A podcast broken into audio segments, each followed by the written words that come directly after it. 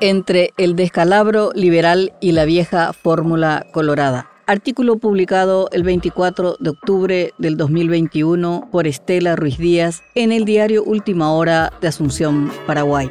Los resultados de las elecciones municipales reacomodaron el escenario político y amojonaron los territorios electorales de cara al desafío presidencial del 2023. El tablero político cobró febril actividad, pero fue en la oposición donde se generó un tembladeral a raíz de la buena performance electoral de la ANR, que no acusó recibo de las denuncias de corrupción ni la aplicación de la nueva ley del desbloqueo. En el Partido Colorado, el cuadro de situación está más claro. El escenario premunicipal ya estaba demarcado entre Horacio Cartes con su candidato Santiago Peña y en la vereda de enfrente el vicepresidente Hugo Velázquez, ambos unidos por la camisa de fuerza de la Operación Cicatriz, cuya sutura se rompió apenas finalizó la contienda electoral. Luego, cada quien ocupó su lugar en el ring. El Paseo Velar. Peña ratificó en Radio Monumental que él es el candidato presidencial pero en una extraña declaración en la misma emisora, el diputado Bachi Núñez aclaró que Honor Colorado no definió aún la candidatura de ningún referente. También Pedro Liana aseguró que es el compañero de dupla, pero en las bases cartistas no hay mucha convicción de la dupla porque le falta el barniz de la raza pura colorada. Peña fue liberal y a Liana le endilgan que fue encuentrista. Esa sería la razón del pase del senador Beto Velar al cartismo cuyo nombre se maneja como alternativa para la chapa vicepresidencial. Otra novedad fue el paso dado por los senadores de Añetete, quienes plantearon formalmente a Mario Abdo Benítez postularse para presidir el Partido Colorado. Vamos a evaluar en su momento, respondió escueto el presidente.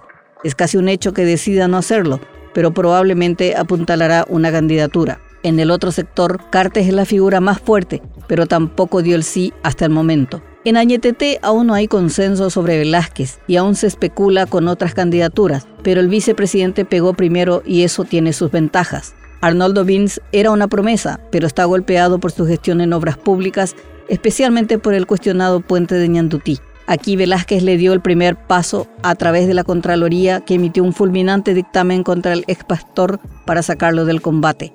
Está por verse si su golpe fue un knockout.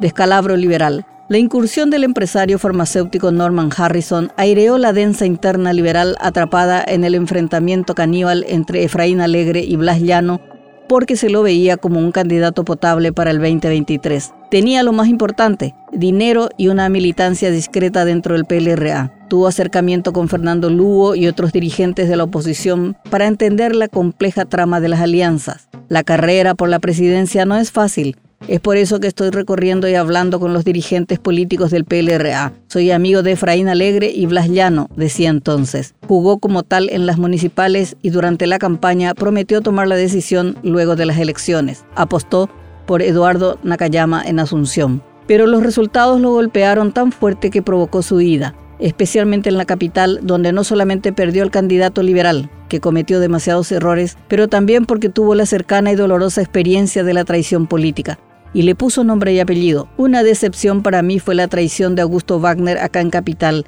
Es una traición que se vuelve a concretar y no se logra la victoria por pocos votos, 5%. El más antiguo concejal liberal es el mejor aliado de todos los intendentes colorados cuya corrupción blinda con sus votos, porque eso le genera más dividendos que el triunfo de su propio partido. Harrison dio a conocer su postura el miércoles. Decido quedarme en el sector empresarial y ahí continuar con mi compromiso. En primer lugar, es una decisión personal. En segundo, por mi familia. Y tercero, por este antagonismo entre los dos dirigentes, Llano y Alegre, que genera una división profunda dentro de lo que es el liberalismo y no permite tener esa vocación de poder que tuvo el Partido Liberal en el 2008 con Fernando Lugo, explicó en tono de frustración y derrota. Además de sus razones personales, Harrison tampoco entró con el pie derecho al PLRA. Pensó que su fortuna era suficiente para lograr la adhesión automática y que Llano y Efraín mágicamente iban a deponer sus hachas y renunciar a su espacio. Aparentemente, no quiso una interna con Alegre, quien hasta el momento es imbatible. Se asustó.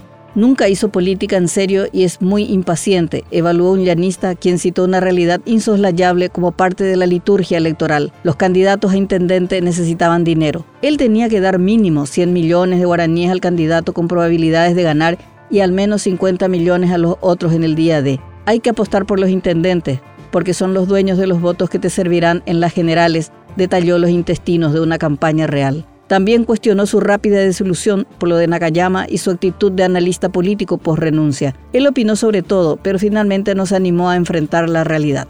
La decisión de Harrison de no pugnar por la presidencia de la República devolvió al PLRA y a todo el arco opositor a su vieja y entrampada realidad. Quedan asignaturas pendientes, pero la principal es cómo resolver el odio entre llano y alegre que no se resuelven con votos, porque al ser el PLRA el socio mayoritario de la oposición, su división irresuelta es como la piedra del suicida. Parece surrealista, pero no lo es. La dinámica de la ANR es la misma en cada disputa electoral y gana repitiendo la misma fórmula así como la oposición pierde repitiendo sus errores de siempre. Por ahora, hay acuse de recibo del golpe colorado en las municipales. Sentarse a dibujar un proyecto común con un candidato o candidata creíble que genere esperanzas. El tiempo dirá si comprendieron su rol ante la historia, porque si no logran enhebrar voluntades y el individualismo se impone por prejuicios políticos, el diario del lunes volverá a titular lo mismo de siempre y el país seguirá en el pozo de la corrupción y la desigualdad.